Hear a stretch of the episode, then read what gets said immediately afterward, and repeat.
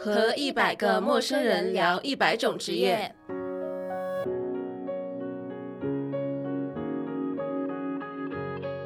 Hello，大家好，这里是心直口快，我是主播汽水。我们这档节目每期会邀请一个陌生人来分享一个陌生的职业，希望能带给你对这个世界更多的了解。本期邀请了一个职业算是非常小众的嘉宾，我先保留一点神秘感，让嘉宾自己介绍一下自己吧。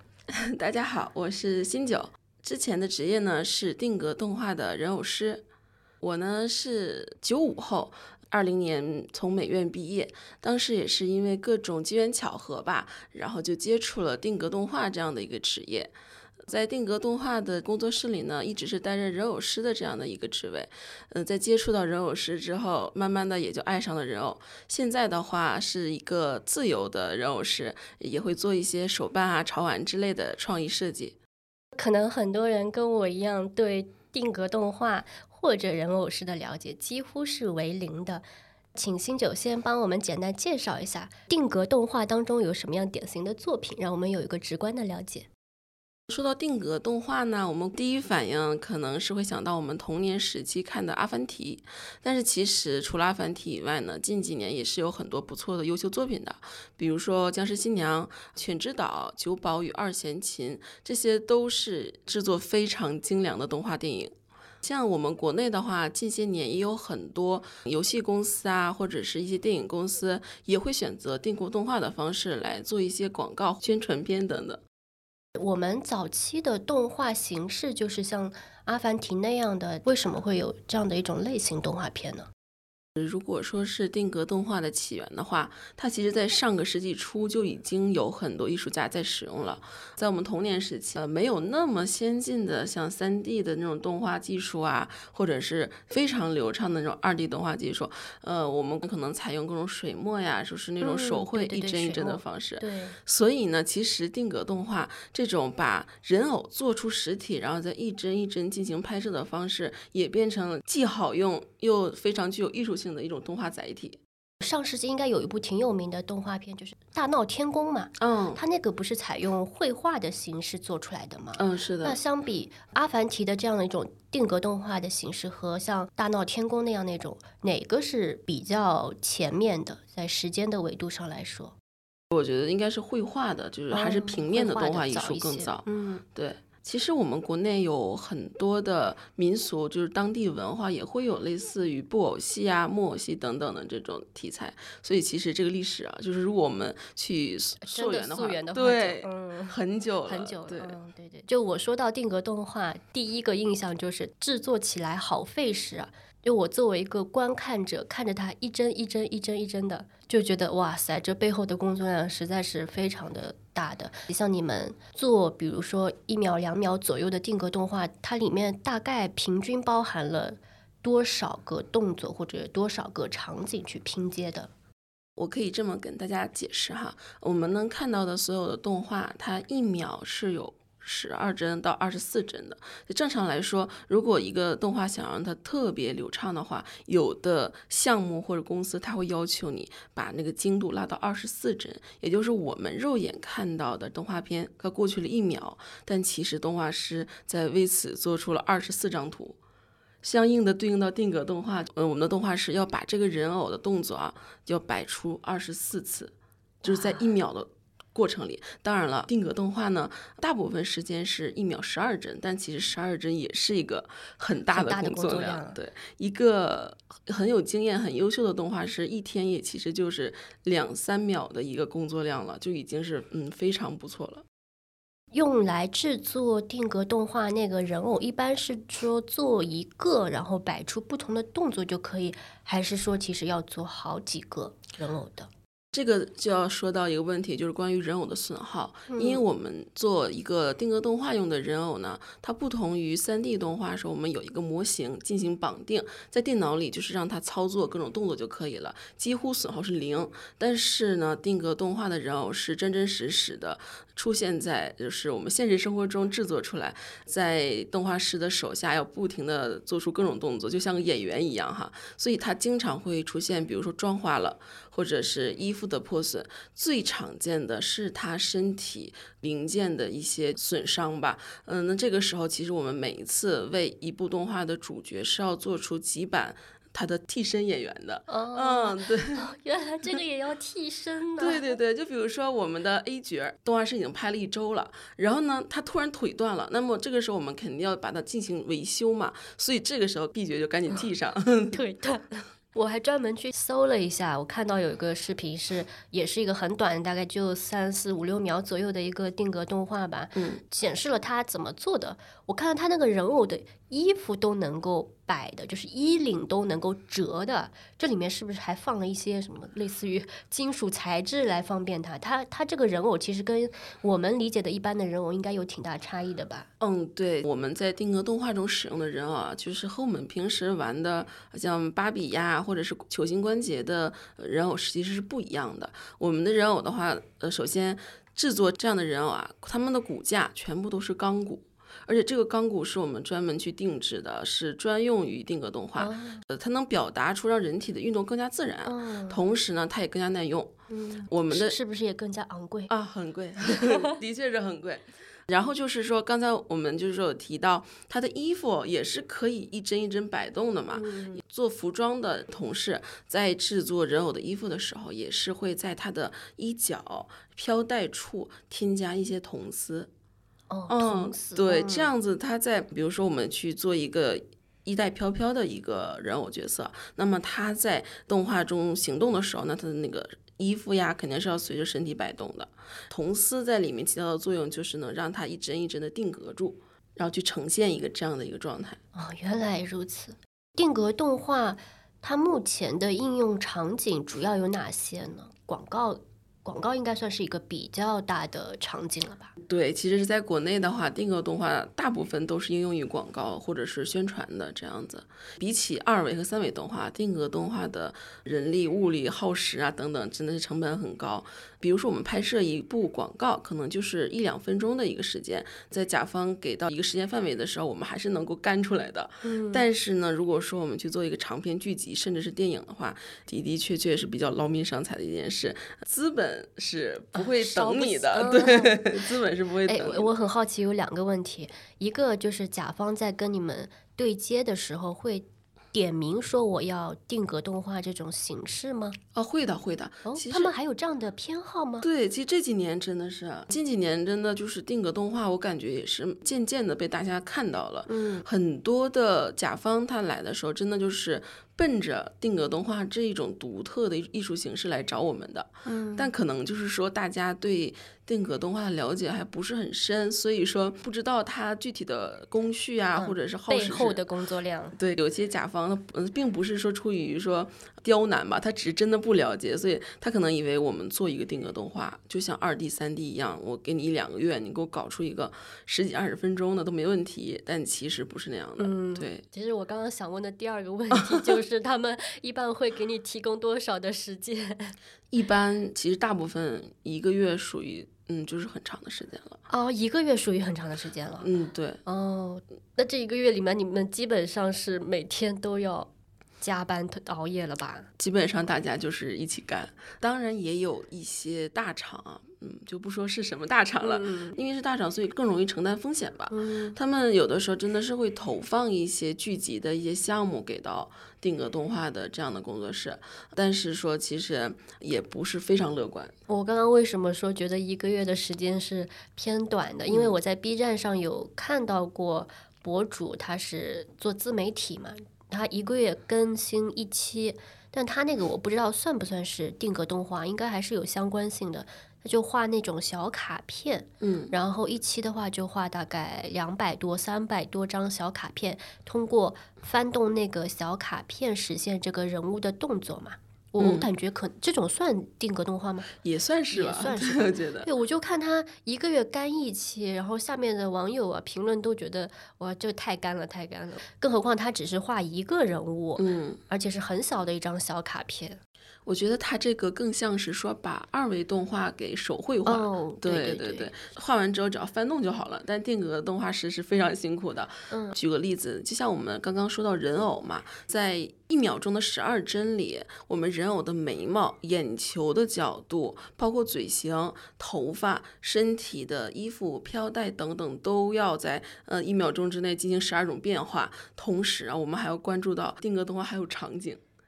场景，比如说我们走在一个芦苇丛里，那么这个芦苇丛也是动画师的工作之一。就你们场景都要再额外的搭建出来。对，而且像有风吹草动啊，场景也是要体现出来的。嗯，这种甲方他们找你们对接做项目的时候，他怎么判断你能不能做到他们那个要求？就是你们要给他看样品吗？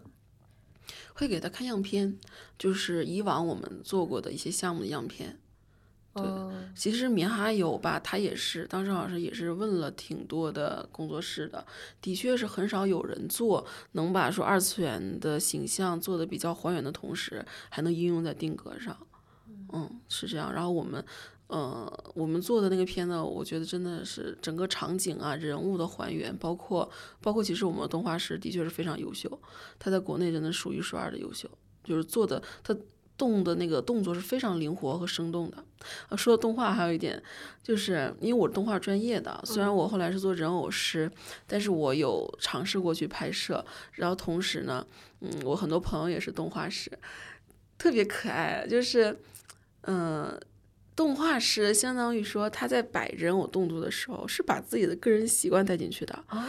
就是比如说一个同事啊，他平时那种性格慢慢的，他拍出来的人那个性格就能感觉到慢慢的。一个人很戏精啊，平时很那种外外向的那种，他拍的人物的确就有点 就是很 happy 那种。人设首先他有一个自己的一个性格属性啊，但是你会仔细观察，就是可能像我们比较熟悉我们同事之间，你能感觉到哪个是谁拍的。嗯，对，其实你们是能看出来的。对，特别有趣。嗯，的确是因为人偶是没有生命的，能够给他生命的就是动画师。嗯，特别的快乐的一份工作。嗯，那你觉得？定格动画这块领域目前在中国的市场情况，它算是一个小众市场吗？我觉得它的确还是算小众市场，但是近几年的发展还是很不错的。那能介绍一下现在行业里面大概行业里面的一个情况吗？现在专门做定格动画的工作室多吗？目前国内的话，其实专业做定格的工作室并不算多。大概就是嗯个位数吧，个位数啊，这个不包含说个人在做自媒体的那一种动画师，就是专门的工作室的。对，天哪，那这个真的是小众里面的小众了。是的，因为的确是动画人本身就是在外发电了，这不光是定格动画吧，二 D 和三 D 动画师，包括就是剧组的人员都是非常辛苦的。嗯，呃，定格动画就是干上长干，就是。那真的是一个为爱发电的，而且我理解它本身市场份额就不算大嘛。嗯，那同样带来的影响，就你可能是行业的从业人员的待遇，是不是没有我们想象中那么好？的的确确是这样，尤其是我们可以不说详细的待遇哈，你就说一下这个情况。就是基本上在我们国内做定格动画啊，我指的是那种在公司上班的呃工作，比如说我们服装或者人偶师，基本上工资就是能勉强涵盖呃一个月的开销，对，就基本能涵盖住，对，但是多余的就嗯不太容易，就是只是一个能够生存的待遇水平。对对对。那你们从业人员有中途离场的吗？中途离场的朋友真的不少。嗯嗯，出于各种原因吧，本身就是其实美术这一行业能够做的范围就蛮广的。有的朋友可能真的是他干了很多年定格了，他去寻找了另一种创作的一种媒介，去寻找更适合自己的一个新的方向了。嗯，也有人的确是因为为爱发电，在燃烧了青春这几年之后，还是要归于现实吧。嗯嗯，所以说，我觉得大家的选择没有对错，就是都是个人为未来做的一个抉择吧。嗯。那他们出去之后有其他可以选择的道路是什么呢？我们不考虑那种完全跨行的嗯情况，就是它可以有一定衔接度的行业的领域或者工作的方向有哪些？我以我自己举例吧，嗯，其实我个人的话就一直蛮喜欢做手工，包括建模、三 D 打印，我都是有在涉猎的。所以现在我没有再跟着团队去做定格的之后，我还是会做属于我自己的人偶，然后也是会进行贩售的。其实即使我目前没有再继续做定格动画，但是我在做人偶啊，包括做手办、做这些有趣的这样的一个创作的是，我的这条路是不会停下的。同样，我有一些就是之前在做定格动画的朋友，后来也去转去做二维或三维的动画，也有这样子的。我理解你原来在参与定格动画的制作工作中，本来就是做人偶这块儿的，对吧？嗯，对我主要是负责人偶。我们现在打个比方说，从零开始做一个定格动画，它里面需要包含哪几个角色和分工，哪些环节呢？我可以从整个宏观角度来给大家解释一下。首先，我们要制作一个定格动画的话，要有一个有导演意识的一位朋友，就是首先他要负责整个故事的脉络，嗯，同时还要监控美术风格，还有包括动画分镜这一些。确定了美术风格和动画分镜之后，紧接着我们开始投入制作。那么，其实我在嗯之前的工作团队里的话，我们的同事们分工是非常详细的。而且每个人的工作内容都是不止于局限于自己的那一部分。可能当我是一个人偶师的时候，我不光光说要顾及我人偶头部的一个雕塑，我可能还要去负责他身体呀、包括头发的一些翻模，就用硅胶进行翻模，同时还有钢骨的搭建等等。人偶搭建出之后，紧接着就交给我们的服装师，服装师要根据我们的角色量体进行一个服装的一个制作。同时和我们人偶并行的，还有就是我们的道具师。我们道具师做的道具就是非常的精致。道具的话涵盖着两个方面，一方面是大的场景，嗯、不管是室内、室外、建筑，还是甚至是一些自然景观哈，都是需要我们道具师去搭建的。另一部分就是室内的一些细小的装置，比如说柜子呀，然后床啊，一些小小的道具。其实这些体现细节的道具，也是我们动画的一个点睛之笔。我在之前跟我的同事们一起就是工作的时候，我真的是看着那些特别可爱的道具，经常想就是占为己有 特别好看。那拍完可以占为己有吗？啊，也也是不行的。对，因为我们是就是一些非常精致的道具，我们使用后是一直会保存的。就比如说，我们做一个日本呃江户时期的一个题材的。剧集的话，那么以后如果我们再有类似的场景需要使用的话，还是会把这些道具拿出来用的。对，嗯非常漂亮，就就是高定，不管是人偶的衣服还是道具，基本上就是独一无二的手工，纯手工搞定了。对。你你看，你提到这些的时候都觉得很漂亮什么的。我在听你描述的时候，我脑海当中想的都是：天哪，这个工作量得有多大？天哪，好头大！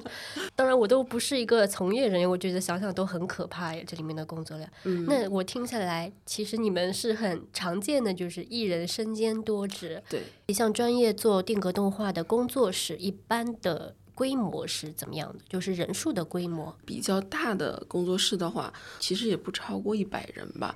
比较小的话，几个人到十几二十个人也有。嗯，然后我说到刚刚就是说到我们制作这一块儿，当我们把这些制作结束之后呢，就交给动画师去进行拍摄，最后最后还是需要特效师包括调色这一块儿来剪辑和把控的。整体而言，大概流程就是这样。其实真的是人数多的大公司会更加的分工会更加精细一点，对。但是说只有说个位数啊，甚至是说人数非常少的这样的公司，我们就可能大家都比较辛苦，同时每个人都是多面手，非常厉害。多面手其实是不是天然的适合自己以后出来单干？的确，我所了解到的有一些曾经就职于定格工作室的朋友，在后面也是建立了自己的账号，然后自己去做一个导演，去编排，然后去呈现这样的作品，也是有很很厉害的这样的朋友的。嗯嗯，你个人是因为哪一些契机或者什么原因到了这个领域和工作？这个我理解应该是美术生对吧？美术生才能做这个首先，我本人是美术生，然后我是美院毕业，我本身学的是动画专业。因为我在毕业之前就有学习建模呀，包括涂装上上色这方面的一些知识，呃，所以我当时也是很想找这一方面的工作，但毕竟啊，这个在国内还是比较小众的，所以我当时也是误打误撞的走进了定格动画这个行业。虽然说我身边大部分朋友，包括从事于这个方面的朋友，都是美术专业毕业的，跟我身边也有个别非常厉害，他并没有美术基础，但仍然在这个行业里做得非常出色的一些同事。嗯嗯，我认为说在人偶的一个雕刻上面，包括人设图啊、美术场景图这方面绘制的话，更需要专业的学习美术的同学去做。但是比如说动画。或者是后期剪辑这一方面的话，没有美术基础也可以做到很好的，只要够热爱，真的是为爱发电。对我对美术生充满着滤镜，呃，因为在我看来，美术生不论是做自媒体啊，做那个知识付费的嗯教育培训啊，还是什么，就我觉得他们真的是掌握了一门技术，不是他们，是你们 掌握了一门。手艺的那种感觉，有一门手艺到哪儿都不愁的那种感觉，好像有无数种可以变现或者可以去做的事情。因为可能这个跟我们考学也有关系吧。我们选择美术这条路的时候呢，在上大学以前，我们都是在呃考一样的考试，就是那几门科目。呃，但是到了选择专业的时候，其实我们选择的确是非常多。相当于说我们在高考前进行的学习啊，包括磨练，是为我们的美术基础做一个奠基。那么后面利用我们的对呃，比如说对素描啊、对色彩的理解，其实到了大学有很多种学科可以选择。有的同学就去做油画、雕塑等等，就是更加偏向于艺术性的工作。那么有的同学会选择动画呀、室内设计啊，包括说游戏设计等等。因为我们在高考前就已经开始学习美术了，我身边的很多就是学美术的朋友们，其实真的也是很早的就开始为自己未来的方向做了一个规划。在上学时期，也有很多很厉害的同学就已经开始实习啊、工作了。高中的理科生可以。报美术吗？嗯，可以的。呃，我是一六年高考，在我高考包括以前都是可以的，甚至啊，有的设计类专业更加青睐于理科的同学。嗯，比如说工业设计、建筑设计。工业设计的话，因为涉及到有一些我们需要落地的、事关重大的一些项目吧，是非常需要理科同学那种理智和缜密的思维的。嗯，对我所了解到的话，同济大学的建筑专业好像不是美术生都可以考。对，你可以，因为他们就是文化成绩是足够的去优秀的时候。同济的建筑专业很好的，嗯，在同济本身都算是很厉害、很厉害的专业。虽然说很多美术专业，包括设计是需要感性思维的，但是啊，理科的同学在某些方面也是有着非常大的优势的。这不是跟在金融一样吗？哦，是吗？嗯，金融行业也偏向于理科生加经济或者金融的复合背景的人才。嗯，哎，我觉得你们作为美术生比较特殊的一点就是，可能早早的在高二是吗？嗯，对，高二啊，高三就已经在为这个方面做努力和准备了。嗯，但是对于我们大部分的人来说，可能 上了大学，直到大三、大四还不太清楚以后要做什么样的工作。要选择什么样方向的职业？那你们岂不是比我们早了好多年？从某种角度上来说是这样，但是因为美术专业涉猎的比较广泛，很多朋友，包括我自己也是，有的时候也是在行进的路上不停的调整自己的方向吧。我之前在呃网络上面有看到一些，比如说中国美术学院的一些学生嘛，他。出名的很早，可能在十岁以前就已经有那种天赋展现出来了。然后我就有看到网友说，说他的那个水平和天赋，就感觉自己一辈子都超越不了。艺术类相关的、美术相关的天赋，它重要吗？我个人的感受，关于天赋这个话题的话，嗯，挪用我非常尊敬的一位老师曾经跟我说过的，他说天赋这个东西每个人都有，不值钱。啊，更值钱的是一个人的努力。其实我在考学期那个时期啊，我个人的当时的那个考前的一个专业水平，其实就算是中上等。所以那个时候有的时候我会比较就是容易堕代。我的老师就是有的时候会鞭策我，他就会跟我说，其实有很多人他比你有天赋，还比你努力。他就这样跟我说。然后那个时候其实我。年纪比较小嘛，比较懵懂，没有完完全全理解老师的意义，老师说这话的意思嘛。但是真的是后来去到不同的城市考试啊，甚至是进入美院之后，认识到各种各样的同学，我才意识到真的是人外有人，天外有天。天赋这个当然是有，是固然好的，但我也认识非常多的朋友，你感觉他好像并没有所谓的天才，但是呢，非常的踏实，对，踏实，对，然后其实也取得了很大的成就。我的老师还有一句话，就是宁巧勿拙，呃，宁拙勿巧，对，弄宁拙勿巧。有的时候，嗯，看起来好像我的方法很笨，但其实这种笨方法比那种讨巧要更加来的实际。会不会是说，就是你的勤奋其实是决定了你的下限的高低，但是你的天赋能够决定你上限的高低？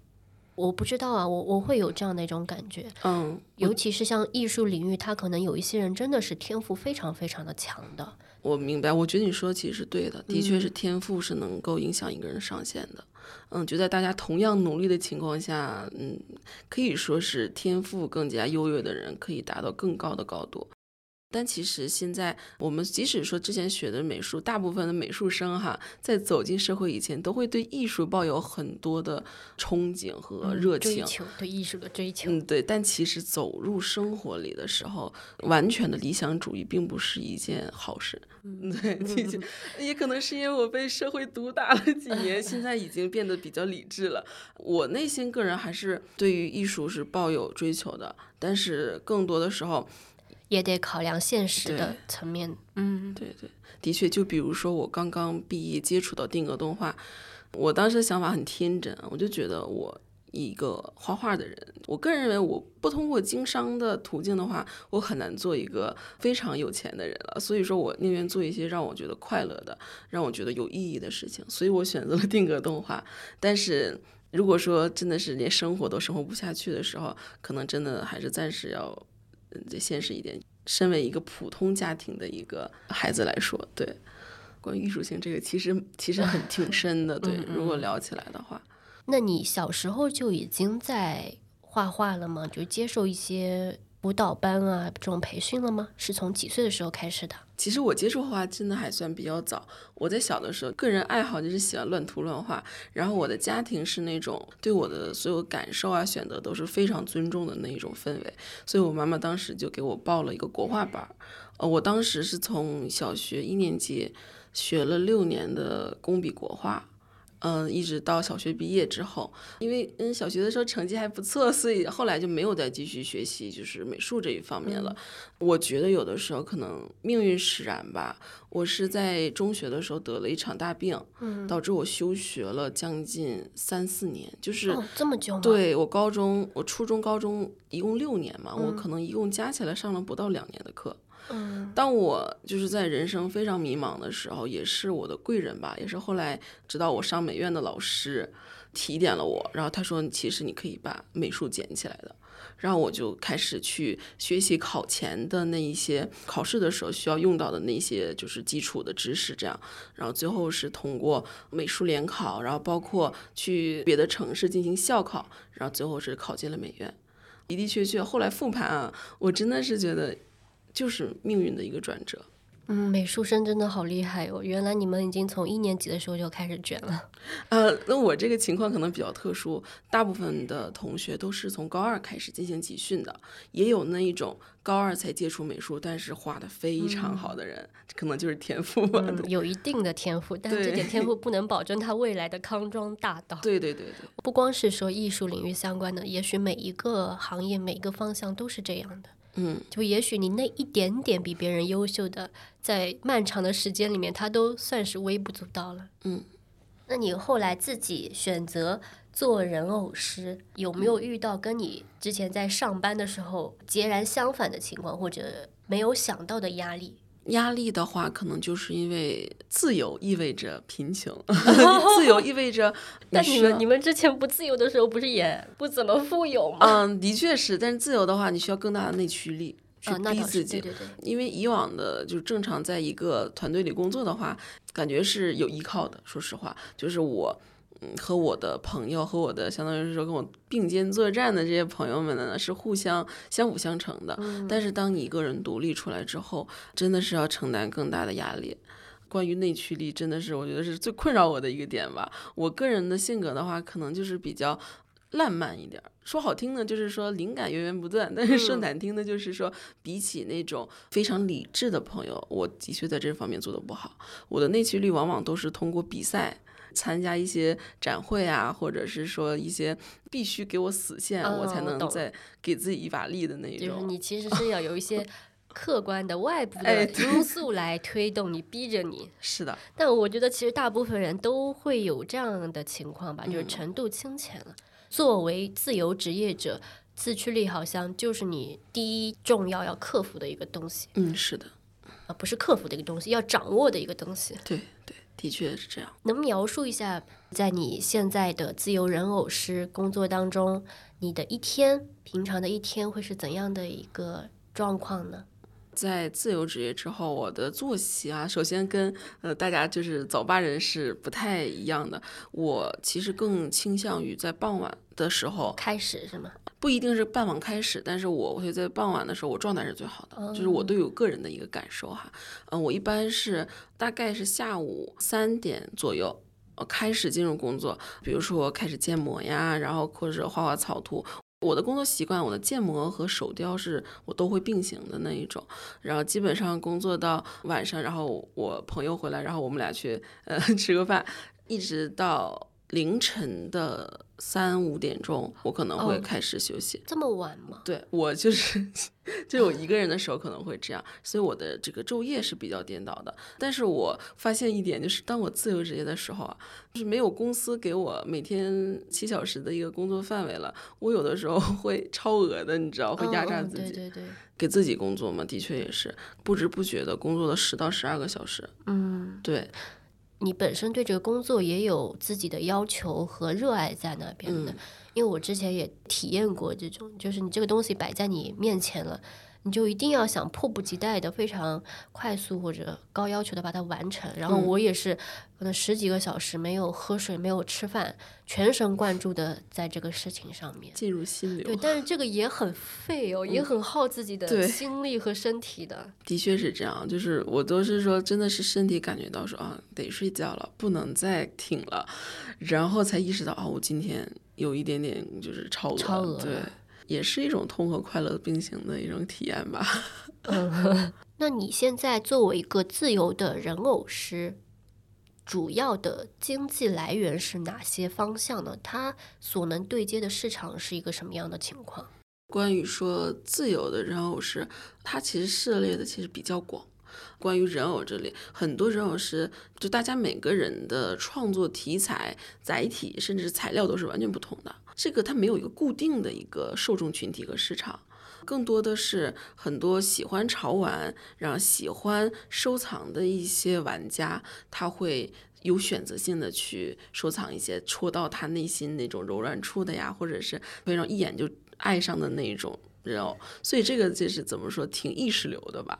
真的是挺意识流的，相当于说，我通过我的灵感和我个人的审美去创作出一个形象，那么真的就是能够跟我的意识达到一个同频的人，他能 get 到我想表达的创作理念，他可能会非常的喜欢。当然了，也会有那种非常不喜欢你作品的人，嗯，呃，恶语相向的肯定也有。这个本 身就是一个充满个人偏好的，嗯，是的。那他们通过什么样的窗口来？了解到说有你这样一个人偶是有这样的作品的？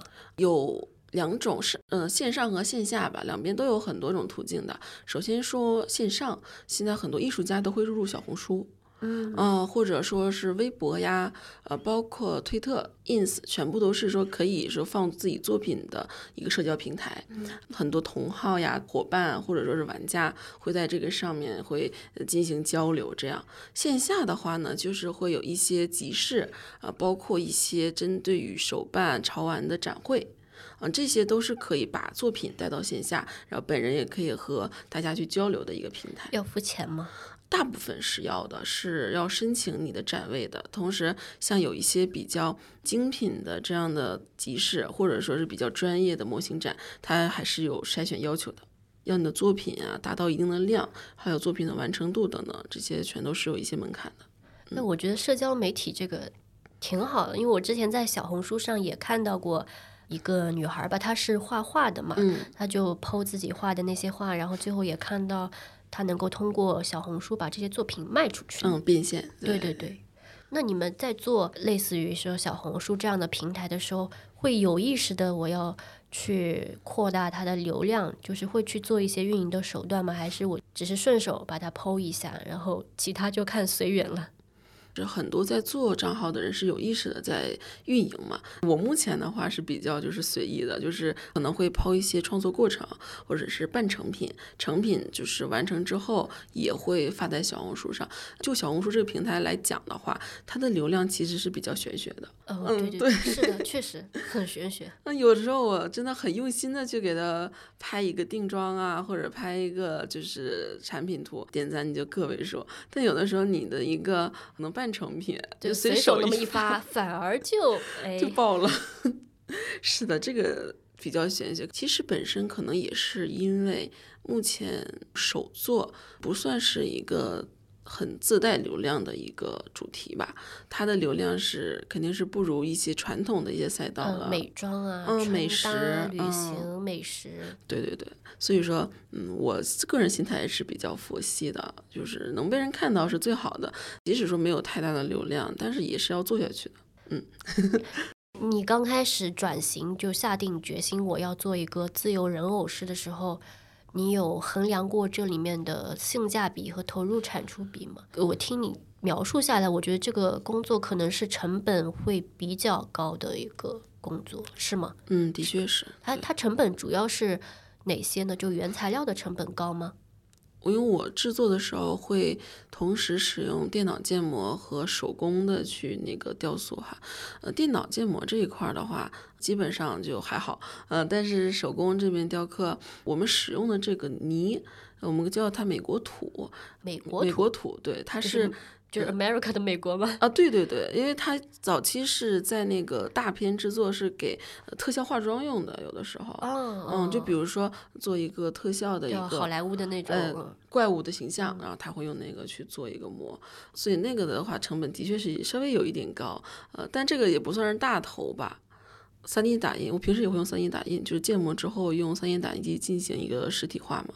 呃，树脂，树脂的造价和的那个美国图也差不太多，可能是大头前期投入就是打印机，包括电脑这一块、呃、设设备。对对对，但投入进去之后，耗材可以忽略不计。但是真的是说每次要补充材料的时候，还是会有点肉疼的。嗯，真的是。嗯，但是其实昂贵的是你的时间成本，对，更多的是时间成本。那你平均做一个人偶大概要花多长的一段时间？我们就不考虑说他你专心致志做，就是保持你现在的工作节奏的话，一般需要多长的一个时间去完成一个作品，从有想法到完成它。因为我们毕竟说做自由的人偶的话，不像商业那样，就是你是老大，你说了算自己。在这个过程里，我往往是大概一个月的时间吧，从设计，然后到实体化它，然后包括后面上色这样子，差不多是要一个月。其实这个时间不是很好去推算。以我的性格来说，我是那种比较完美主义，我会在创作的过程里经常去打磨，甚至是推翻自己想法的。所以这个中间会有一些耗时，呃，这不就是艺术家的常态嘛？跟作 家他们一样的，有时候写写写完一本，歘撕碎重来。我已经不上班了，没有人 PUA 我，但我会自我 PUA。对对对，真的。这样想想还挺夸张的。你想，你按照这样的一个频率的话，一年满打满算也做不了几个人偶诶。是的，而且很多时候。比较客观来说，我们一个月能够完成一个作品，但其实有的时候灵感呀，包括在制作过程中的一些意料之外的耗时啊，可能甚至会有更多的一个时间上的一个调整。我的老师，我本科的一个导师，他本人的话是会做很多羊毛毡的作品，他是个羊毛毡艺术家。然后呢，前一阵子我们见面的时候，他做了一个嗯，大概有将近五六十厘米高的那么一个作品。其实是很大了，在羊毛毡作品来说，对，羊毛毡一般不都是像手机挂件那么小一个对对对，然后那一只啊，它天天戳戳戳，它戳了很久，而且它不像是有一些人比较图方便，它里面会加填充物，没有。它那个就是从实打实戳起来的，对，很大很大，然后那个就是也是很有很有情绪化的一个很棒的作品。就那个当时我们我有跟他聊过，我说这个，嗯，那你如果说想要出售的话，定价怎么定呢？当时他就想了很久，说真是不好定，因为他那个出了能有三个多月。哦。但是你说他身为一个艺术品。你如果给他定价呢？如果定的过高，其实对于玩家、藏家来说，哈，可能接受不了。但是你说他用了三个月的心血，你真的很便宜的卖掉，就就自己也觉得太亏了吧？是的，所以他就其实后面是挺舍不得去售卖的。嗯，有人来问他也没买。对，因为作为卖家和买家，大家彼此之间都有个信息差。像我们平时看到有一些设计类的东西，不论是服装还是一些首饰啊，或者什么设计产。产品嘛，有时候作为买家，我们第一感觉看到它的价格就是这不是宰客嘛？就我觉得它的价格真的是蛮夸张的。作为买家就没有考虑它背后本身这个灵感设计等等所有的一些工作的程度吧，就是本身这块信息我们也就不太了解。嗯，那另外其实是不是卖这些设计类产品，它本来也存在着一些。虚高的这个可能性啊，就是这个空间可能只有制作者本身知道了。关于艺术品售卖的一个价格啊，我们现在谈论的其实是比较就是贴近生活、接地气的艺术品啊。我们不谈论那些特别阳春白雪的东西，因为我平时也是玩家，我也会去买别人的创作，有的时候的确是价格很高，超过我的承受能力。很多时候，身为买家更多的会关注于它的材质、它的体积，或者说是它的有趣程度，哈，就直观的感受。对，但其实对于创作者来说，很多创作者他认为他做的这个作品更多的是在于他的意识，他对于这个创作的一个理念。所以很多人他定价的时候是基于理念去进行一个定位的，所以有的时候的确会出现这些东西很主观。呃，是通过设计师的主观感受来定价，这个不好评判，只能说是的确说市场上会有这样的一个乱象。我们不排除有一些艺术家他的作品是比较虚高的，对，有的时候我也是能理解的。而且的确存在那种大家真的你不了解的时候，的确是不知道他做这个东西要花费多少的心血，过于表面的去看待这个东西了。关于这个理念嘛，我脑海当中。第一个浮现的是有一些设计师品牌，他们有些秀场啊什么，很多会被媒体上被吐槽的。作为普通人就觉得这个东西美吗？但是可能对于设计师来说，这里面是存在他一些想要表达的自我的。这个话题其实很大了。对对对，你知道我想说什么的？这个话题其实很大，这是一种自我表达和市场接受度的这个情况。像毕加索那样的画作吧。他是因为大家所有人都知道毕加索是大师，但是你不把他这个 title 放出来的时候，可能作为一个普通人看到他的作品就觉得这什么鬼啊，会有这样的这种感觉吧？啊，这个话题真的很大，没事，你可以说一说你的想法，说一下。对于说作品的这个价值来说，我们就先说到服装，就服装设计这一块儿哈。我们能看到很多大牌的秀场，它的一些呃走秀款，让我们实在是无法理解，稀奇古 怪的，对，很猎奇。我曾经也是从我一个老师那里啊得到一个交流，我们当时是讨论出来是这样。本身秀场上为我们呈现的那一些非常夸张的、猎奇的，然后包括超前的、突破了我们平时审美底线的一些设计，本质上它创造的时候也并不是为了服务我们真正需求的。这些秀场的衣服，它设计初期并不是为了让我们穿在身上，它代表的是一个呃审美的超前理念，在一些国家。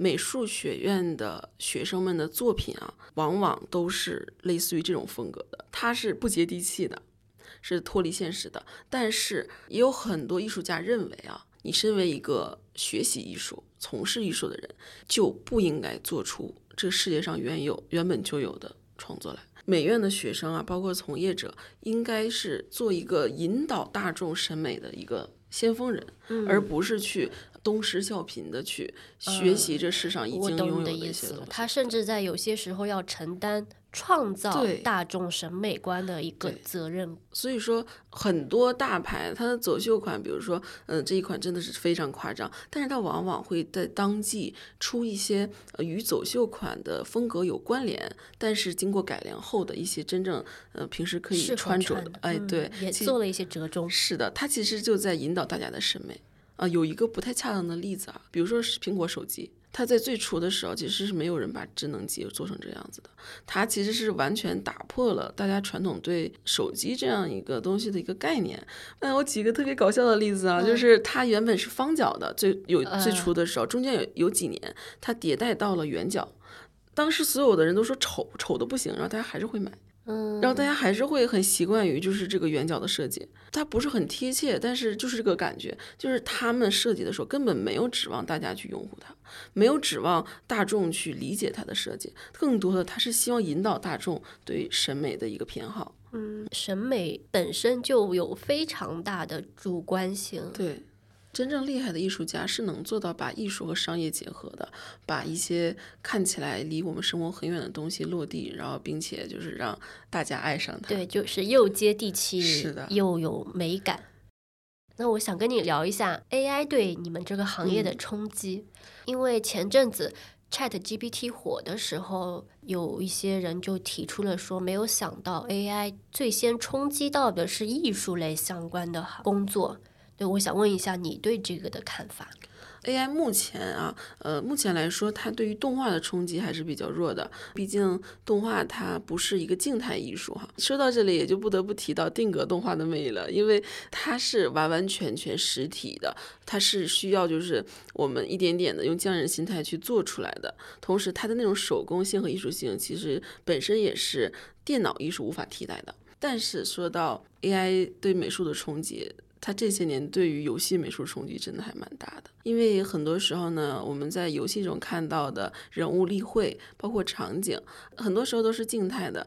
AI 生成一张图片的速度实在是真的是很快。同时前几年我们还说，哎呀，AI 虽然能画人哈，但画不了手，它对那个手脚的识别是有有很大的一个误区的。你让它画一个人物形态的话，它很容易把那个手指画成六个、七个，就很恐怖。但这几年。尤其是近期，我看到 AI 已经成长速度真的是飞速，发展的很快，它已经能画好手了，你多可怕！我在上学的时候，我都是我我在练习画手脚的时候都费了很大的功夫的，AI 就这么快的速度，它已经画的比我好了。这个让我想到前几天我看到朋友圈有人发嘛，说 AI 为什么进步的这么快？是因为你给他的，他是真的在学。对对，因为它是程序，它非常刻苦。AI 其实目前在艺术行业是有很大争议的。我们基本上就是身边的朋友，包括行业内的前辈，会分成两边嘛，支持 AI 或反对 AI 的。支持 AI 的就认为说，它身为一个工具，我们完全可以用它来提高生产力。但是反对 AI 的人就认为说，因为 AI 它不会无中生有，它吸取了很多呃厉害的大师。已有的一些图，它相当于说他学了别人的画，然后把它们打碎整合。有人认为呢，首先这个版权对就是一个很大问题。对，再一个就是 AI 创作到底算不算创作？其实，在行业内是一个很大的争议。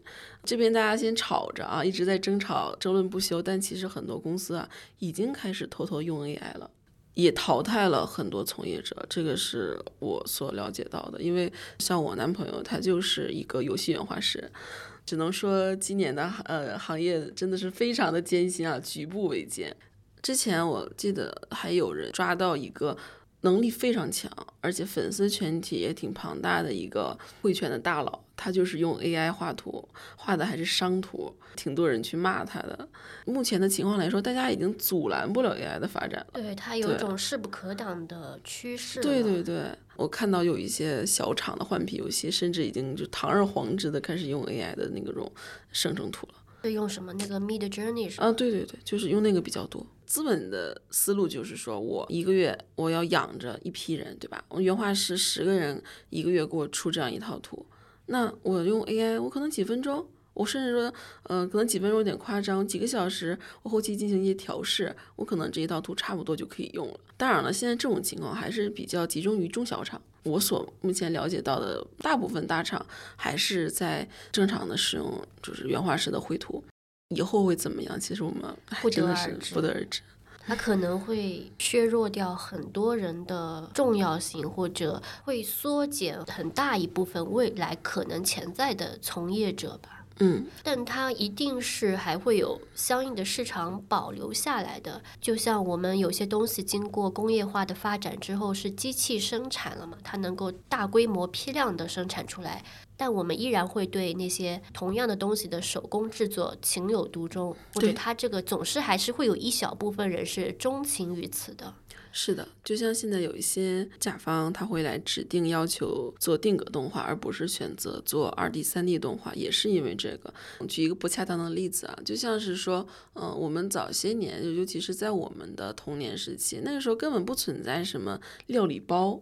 就大家就是正常吃饭啊，就是吃新鲜现做的菜。那个时候可能并不觉得有多珍惜啊，但你看现在，因为整个科技发展，制菜，对预制菜的的确方便，而且是广泛的流行。但是当大家意识到预制菜的味道永远都是那个样子，它并不是一件绝对的好事的时候，都会回过头来去珍惜现炒的饭菜。对，而且现在不是预制菜的那些餐馆，它的价格会相对高一些对，这个很神奇啊，就好像每一个行业或每一块领域，它有自己的生命力。它嗯，尽管出现了一些新的产生颠覆性的因素也好，或者新的周期也好，它总归还是慢慢慢慢靠自己的生命力产生一种新的平衡状态。对，这个蛮神奇的。所以我认为啊，就是优秀的设计师可能在很长一段时间里会受到 AI 很大的打击啊，但是优秀的设计师永远都不会消失，甚至当大家疲于 AI 这种审美的冲击之后，还会回过头来去继续关注，或者是重新去认真的去关注那些具有独特风格化的，然后真正在创作艺术的人。AI 的风格化其实非常明显，看多了是能分辨出来的，能看出来是对，是能看出来的。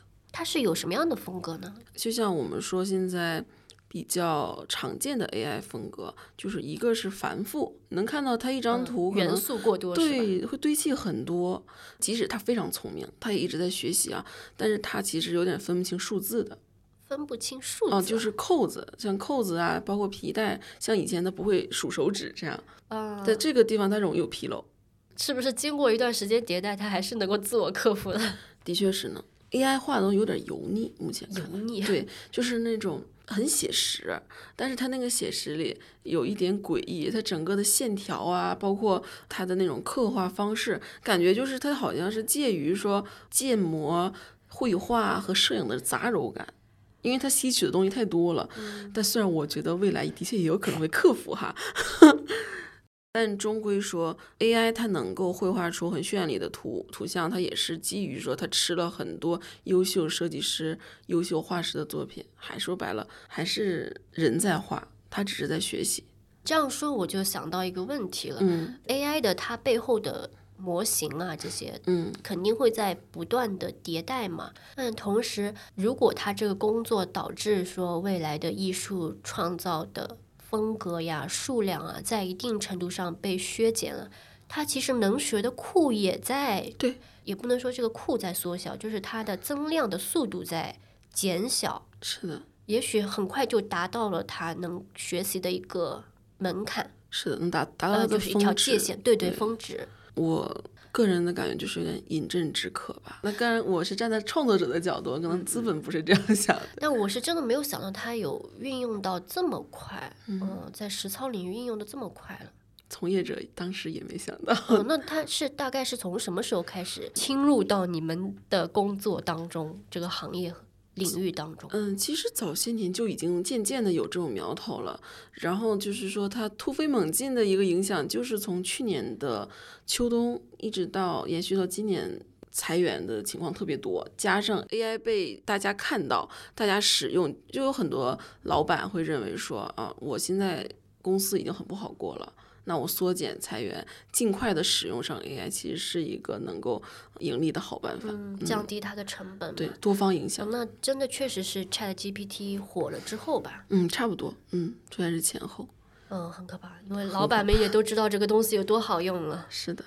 但是水能载舟，亦能覆舟吧。我也有听说，有一些小型公司因为过度的滥用 AI，最后导致游戏就项目组黄掉，这样崩盘的情况也是有的。它是滥用之后质量下降，对，因为它产不出高清图。哦，高清图，AI 现在。没有高清图吗？它有，但是说就是你要说想有的时候达到一个游戏能够直接时装的那种级别，有的时候还是不行的。很多游戏例会它并不是单纯静止的，它需要拆解之后进行动效的。就是在原画师的绘图的时候呢，像在 PS 里是有图层的。呃，我举例说明，比如说例会就是一个游戏封面，你看到那个角色，他可能是在有呼吸动作的。他头发可能甚至还是有飘逸感的。那么在原画师绘制的时候，他不会说只是交给公司一张图而已，他交的是一个工程文件。在这个文件里呢，头发，然后包括脸，呃，服装，它是一层一层的。所以在后期做那个动效的时候，它是能有个飘逸感的。AI 它不行，它就是一张图片而已。AI 它能够生成同质的吗？重复的，有细微细节改动的。它是你输入一些关键词之后，它会给你出来四张同风格的，就是能够满足你要求的图，然后你再呃不停的去细化和迭代，这样不能完全的做到说我这两张图按照我的想法去进行改动，它其实还不能实现精细化的。对，呃，幸好 AI 现在还有它的 限制和能力的天花板。是的，未来会如何发展，只能说大家拭目以待了。我觉得后面会对各行各业都会产生一些影响，对。越是这样子，在这股浪潮过去之后，可能手工更纯真、更更直接的东西会更被人重视吧。嗯，它可能会反而升值。我还是觉得这个技术对很多人是蛮残酷的。是的，有些人会有种论调说，只要你自己能力够厉害、够努力、够怎么怎么样、够优秀，你是不会被 AI 迭代和淘汰的。我觉得这种说法就。站着说话不腰疼，对吧？只，只是他暂时没有影响到他而已。对呀，因为他会对这个行业的从业人员从回报上来好，其他方面也好，会造成很大的现实的影响的。不是一句说，哎，你被淘汰了是因为你现在不行啊，等等，不是这样子的。而且人是有寿命的，而机器人是永生的。对。周末的时候去闵行博物馆看展，当时它有个古乐器的一个展厅，我看到很多呃当年的老艺人活了九十多岁高寿，我就很感叹，我觉得如果说如果说人的寿命能够再长一点，人类的发展真的是突飞猛进，绝对不是说现在的就是这样能够轻易阻拦的。那你刚刚讲的这个艺术家的寿寿命是有限的，让我突然想到一个动漫哦，那它可能不是那么直接相关性，但是我觉得表达的主旨是有一点关联的，就是《鬼灭之刃》。对对对，哦，《鬼灭之刃》，尤其我看那个无限列车篇，就是大 哥大哥死的时候，被刀了的时候，太难嗯，我忘了他台词是怎么说的，但是那段确实把整个动漫的利益给升华了，就是因为人类的寿命寿命是有限的。我们受了伤，不能很快的复原，所以我们才会对生命有尊重和珍惜。哎呀，身为创作者其实挺泪目的，当时我看到那整个泪崩。对，我把那一集重复看了好几遍，带入到我们今天谈的话题，AI 就像鬼灭里的鬼一样，鬼一样，对，它可以无限迭代，它可以无限重生，它可以一直进步，但是人就是人，血肉之躯而已。刀了大哥的那个是三哥，嗯，一窝座，一窝座。对他不是劝说大哥，他像 HR，你知道吗？对你，你成为鬼吧。你现在对什么呃术的修炼还没有达到登峰造极的阶段，但是你只要成为了鬼，你就有漫长的时间去不断的修炼。对，受了伤也能立马恢复。是的，真的挺残酷。很残忍，像《鬼灭》里一样，即使大家知道鬼是很难打败的，但仍然有人前赴后继的去想要打败他。在人类当中传承的是那种精神，对，这种精神的力量强大到战胜了你时间的永续。哦嗯，因为鬼他身上并没有这样被传承的思想和精神。哦，我想到就是最近更新的那一部，就是刀匠村嘛，给那个炭治郎做刀的钢铁种。然后钢铁种他是就是一个特别较真的人嘛，对对，我看了，你看了对吧？对我看了当时那个玉壶进来的时候，想要杀钢铁种，而钢铁种一直在磨那把古剑，把玉壶激怒了。因为鬼就像是 AI 一样，他无法理解人类不停打磨记忆的那种坚持，他无法理解人类的情感的。但是钢铁种就是无所谓，就是即使强敌在我面前，但我依然要把我手头的事情做好。他有一幕是一只眼睛都已经受伤了，就睁着一只眼睛在那不断的在那边磨刀磨刀。的，我想到这里，我真的觉得其实就是这样子。人类一方面是在各方面都被束缚到，都是有限的，但另外一方面又萌发出了无限的东西。我觉得这种精神是真实存在的。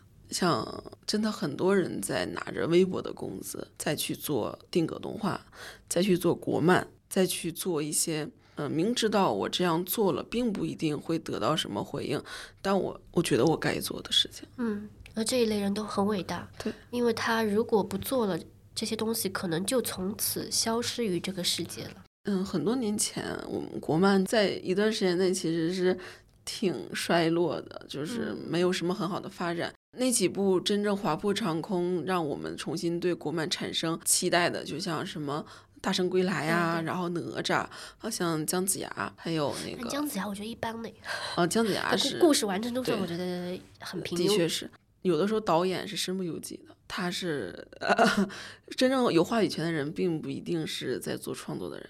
我们俩刚才提到我在当时是想过去那家公司的时候，嗯是导演直接面试的我。他跟我说工资只有两千的时候，那个嗯眼神、我永远都忘不了，就是那种他非常希望我去，但嗯是他也觉得这个话说出来很让人难以接受，对。然后他又带着期望和奇迹，又带着对动画的热情，我现在提到我都觉得很难受，嗯，但实在是太苦了。是是一群理想主义者。对可能我如果再坚持一段时间，如果说我的存款花光了呀，或者说呃没有办法维持生活了，我可能还是会去找一份维持生活的工作。但这就是现实。至于说呃坚不坚持，我觉得我肯定还是会坚持的，只不过有的时候还是要，唉，现实一点。就其实挺挺伤感的一个话题，很多人都是。就是很多就真的是非常的有才华的一些朋友，在毕业几年之后都不能说向现实低头吧，只是说为了生活，多多少少得 得低一点头妥协一对些。是的，而且我会觉得，像艺术从业人员本身的特质就不太适合去做市场化和商业化的东西对，或者它本身就是有一定定的冲突性在这边的，嗯，是的。嗯，很残酷。哎，说的真的越来越伤感了。你想，嗯，我不知道这么说合不合适啊？就是我感觉真正热爱艺术的人，不单指美术行业啊，包括说影视啊，包括音乐舞蹈，哎，真正热爱艺术的人，在这个世界上就是一个比较异类的一个存在。因为现实，但是浸透在我们生活里方方面面的。就比如说，我喝一瓶水要钱，我出去。交通上面也是要钱的，但是艺术家就是很理想化，很多人就是并不想为这个金钱低头，但是他在这个世界里怎么可能不得不去。不委身于金钱呢？除非富二代。嗯，你说这个又让我联想到我在视频网站上看到的，嗯，有一个访谈嘛，嗯，他访谈了一个打零工的一个人，那嗯就是哪儿有活我去干一天两天几百块钱的嘛。有一次那个打零工的人呢，他就碰到了一档节目的录制，嗯他就参与到这个工作当中去了，帮执行导演找一些他的工友啊什么去接受这个综艺还是访谈之类的嘛。他就问那个执行导演说：“你工资是多少钱？”那个执行导演也不是初入职场那种，已经有很多年了，大概干了十几年的导演的工作了。说他的工资也就才几千块钱，而且他的工作也是日夜颠倒，非常累的。那个打零工的人就说：“那你这干的还不如我呢。”他说后来那个执行导演没过多久就辞职了。其实真的挺心酸的这件事情。我觉得送外卖的小哥挣的比我多很多，嗯 真的是那时候。我记得这这个是我朋友的亲身体验哈。嗯当时我朋友说他上班路上看到一个送外卖的和一个路人在吵架，大概就是送外卖的说老子一个月挣两万块，比你挣的都多。然后因为我那个同事我们工资差不多嘛，他回来之后就特别伤心，他说啊，骑手小哥一个月挣一两万呢，我在干什么？就是这种，其实挺打击创作者的心态的。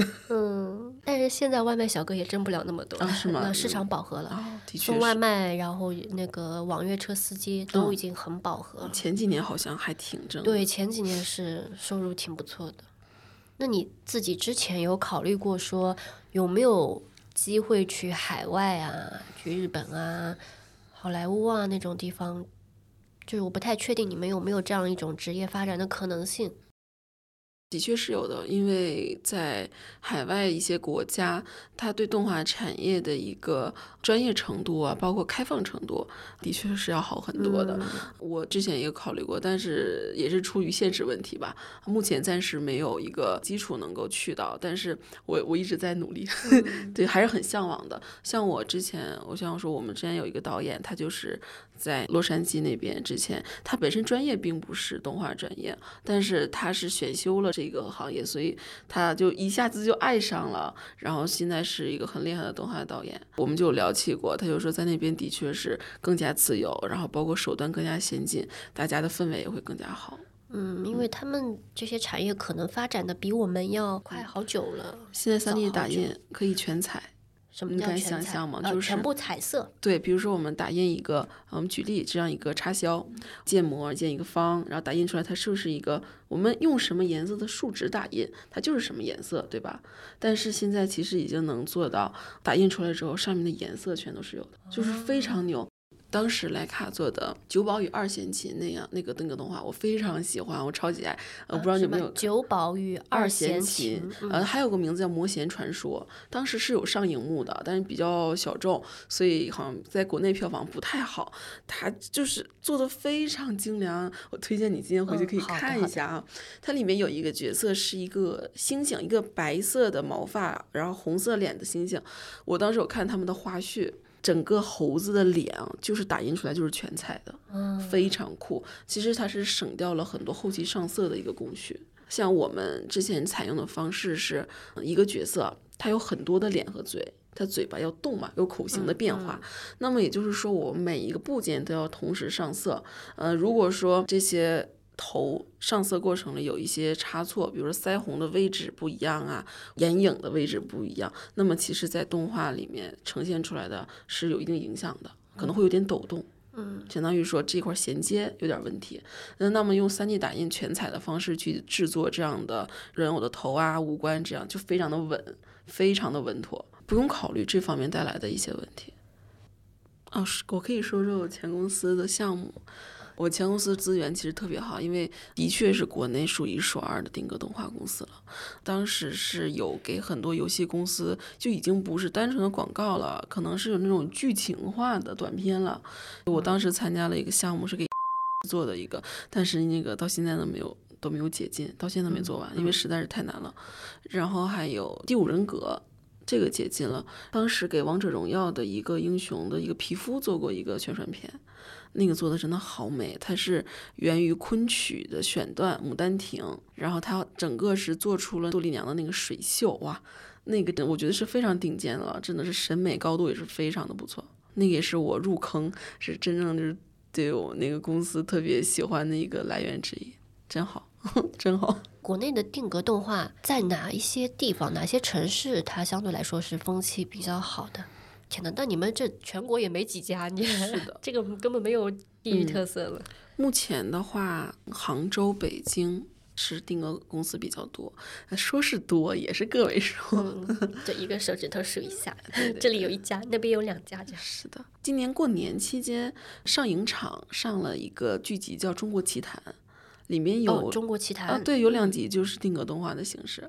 我觉得大家更多人看到了定格动画的发展，真的让人特别感动吧。其实，嗯定格动画带给我的一个很感动的点，我在没有进入这个行业之前，看了一个定格动画叫《风雪山神庙》，是我前公司拍摄的。当时我看完之后，一直在被整个的精致程度，包括我觉得国内竟然有这么强大的一个有能力的公司去做出这样一个作品的，就很惊叹，你知道吗？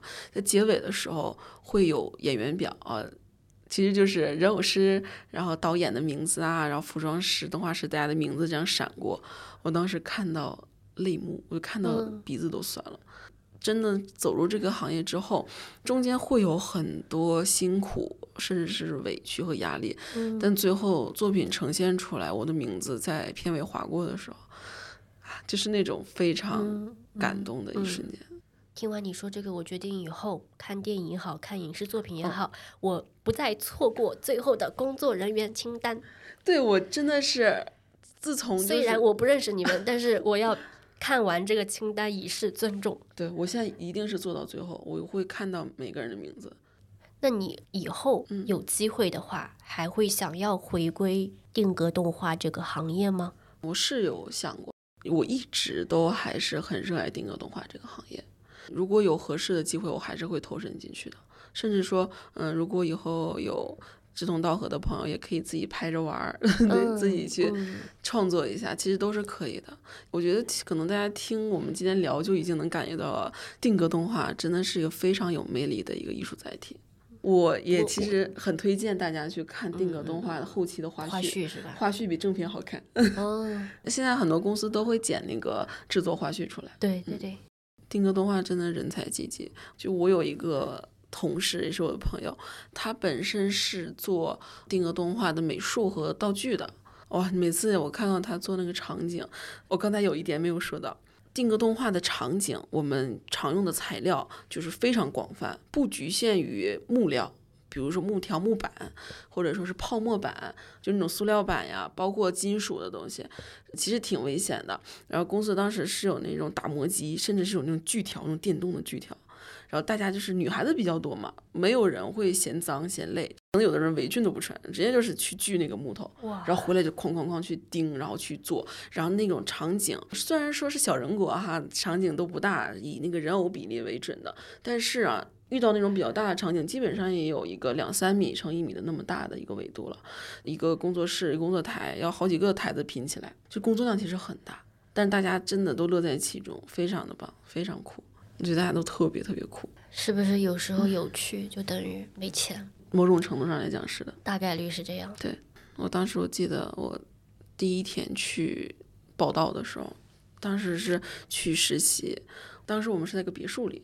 去工作的，我推开别墅的门的时候，有人在忙忙碌碌的去去选那个人偶的布料，然后有的人在来回就跟导演沟通，大家所有人都是特别忙碌的，映入眼帘的全部是做到一半的人偶呀，还有场景啊，就像一个梦幻工厂一样。我那一瞬间，我整个人就被冲击到，已经冲击到傻掉了，我就愣住了，就是可能也是因为刚毕业，真的没有见过这么爱丽丝梦游仙境，对。真的那一瞬间，我到现在都记得。可能他会是也会成为我人生很美好的精神支柱。对，而且其实做艺术的人，很多人是很单纯的。当时在那里工作，大家氛围也特别好，大家都又又善良又积极。我觉得可能人生有这样一段工作体验，已经是不可多得的了，已经是我非常幸运了。其实我是相信匠人精神永远都不会消失的。不管 AI 如何去对我们的生活进行影响，但是我觉得总是会有人坚持去做这样子真实可爱的事情的。有时候也不能说我希望这样的人越来越多。具体到个体层面，有些东西确实是沉重的压力和负担。我们只能祝福还在坚持做自己真正喜欢的这些平时不太被人关注到的行业的人开心，自己享受这个过程，也能够有更多的人愿意让这些人和行业出现在大家的视野当中，了解他们真实的状况，并力所能及的支持他们，哪怕你只是仅仅不切掉最后的工作人员名单。